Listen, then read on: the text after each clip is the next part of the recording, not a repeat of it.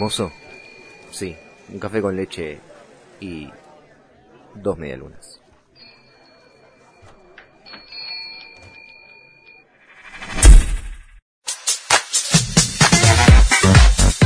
Bueno, ¿cómo estás? ¿Bien? Me parece que ya estamos bastante maduros y maduras para empezar a detallar un poco más el mundo de las imitaciones. Hoy vamos a ver cualidades de la voz.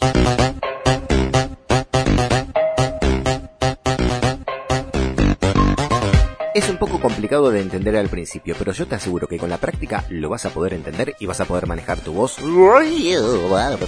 como quieras. Otro error. Uno cree que para hacer imitaciones debe cambiar su propia voz, o sea, reemplazarla por otra. Pero si ya dijimos que la voz es única e irreemplazable, y ya lo sé, no digas ya lo sé, porque siempre se puede aprender un poco más, y mejor.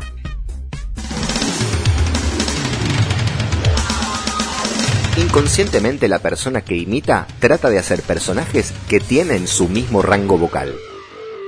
Es decir, altura, color, timbre. Son las cualidades de la voz. Acá va. Bueno, sabemos que la voz se produce por el aire que viene de nuestros pulmones hacia la faringe, tráquea, cuello, garganta, bueno, y por ahí adentro están las cuerdas vocales. Las cualidades de la voz son altura. ¿Qué es la altura? Es la cantidad de vibraciones por segundo que tenemos. Mientras más aguda sea la voz, más vibraciones hay. Y mientras más grave sea, menos vibración. El tono depende de la emoción que le des enojado, seco, triste, dulce, amable. Es el tono. Alegre, che, tenés un tono medio caidongo. ¿Qué te pasa? Che, qué alegría que tenés. ¿Qué te ganaste? ¿El kini? El ritmo. El ritmo es el cambio de tonos. Es decir, el tono lo que evita es que seamos monótonos. Monotono. El timbre es lo que nos identifica como individuos. Después está la velocidad, el volumen y la duración. Entonces, para imitar no es necesario cambiar por completo la voz, sino que puedes cambiar el ritmo. Por ejemplo, yo cambio el ritmo y un poco el volumen para hacer a Enrique Pinti. Justo la vuelta de la loma del orto. Esto fue todo por hoy, hasta la próxima manga de soretes. Acá lo que estoy haciendo es acelerando la prosodia, acelerando el discurso porque Enrique Pinti habla así. Y la glotis la meto un poco para abajo, como si, ay, como si estuviese bostezando. Esa glotis que los hombres tenemos lo que se llama la nuez de Adán, ahí adentro están las cuerdas vocales, ¿ok? Bueno, traga. ¿Viste que se mueve? Ahora hace como que vas a bostezar. Ah, qué sueño. Bueno, viste que ahí eso se mueve para abajo. Bueno, Lo que yo hago con Enrique Pinti es bajar esa tráquea y la voz me queda acá. Podría ser desde esta altura a ¡Oye, Bob Esponja! a Patricio. Bueno, no es el caso. Tengo que hacer a Enrique Pinti. Entonces trato de ubicar esta posición para que la voz me salga así. Ahora le implemento el ritmo de la puta madre que los parió. Viste que no es un trabajo enorme de cambio de voz. El timbre de voz, bueno, me voy a ir a mm, Cacho Castaña.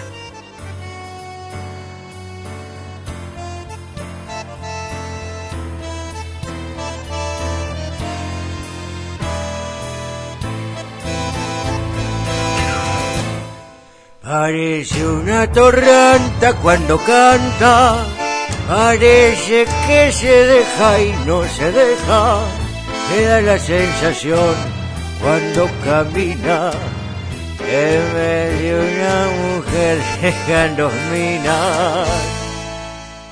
Para hacer a Cacho, yo hago algo que no se los recomiendo que lo hagan. Toso bastante antes de hacer a Cacho Castaña. ¿Por qué? Porque la voz se me ensucia un poquito y Cacho tiene la voz bastante sucia. Lo que yo estoy haciendo con Cacho es también como apretar la voz un poco, como si, ah, como si estuviese haciendo fuerza, pero no tanto. O sea, es sacarle brillo a la voz de Cacho Castaña. Hago una voz opaca. Le pongo mucho aire y mucho empuje desde el estómago, porque él necesita mucho aire para cantar. Y Cacho, como sabemos, tenía problemas de pulmón.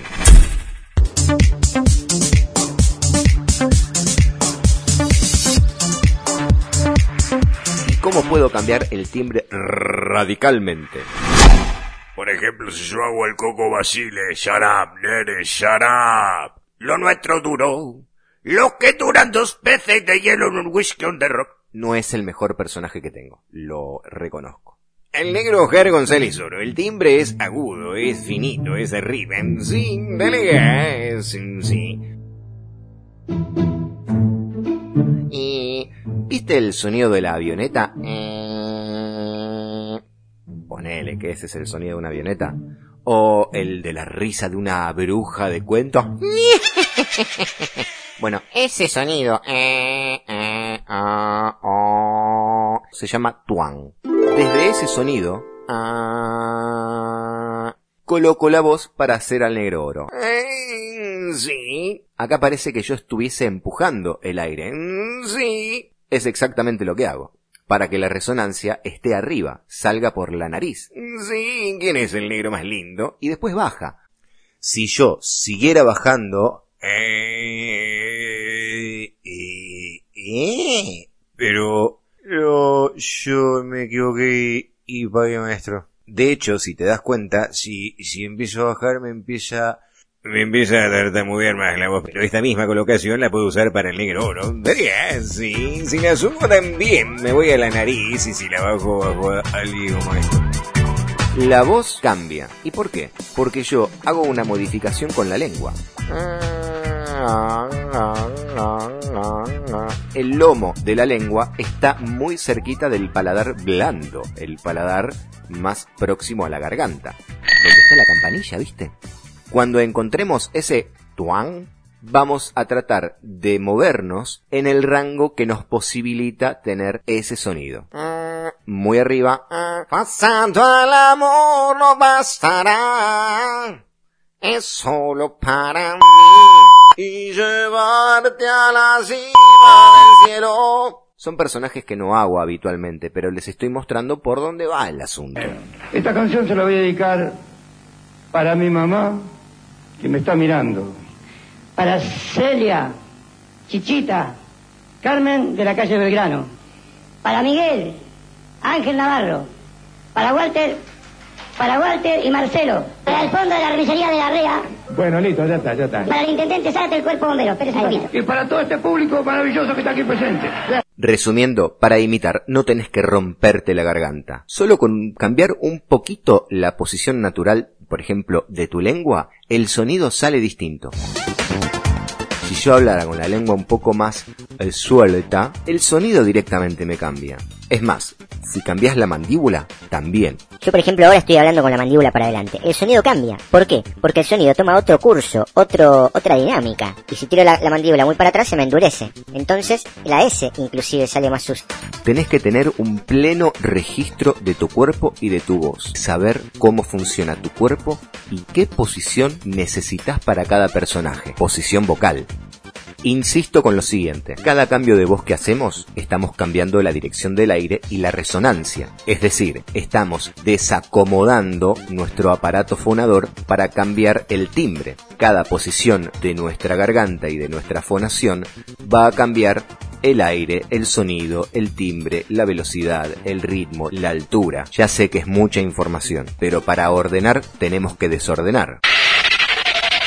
Aclaro, no soy foniatra. Si tenés alguna duda, consulta con un foniatra. Nunca viene mal si vas a trabajar con la voz. Foniatra y fonoaudiólogo. Y otorrino laringólogo.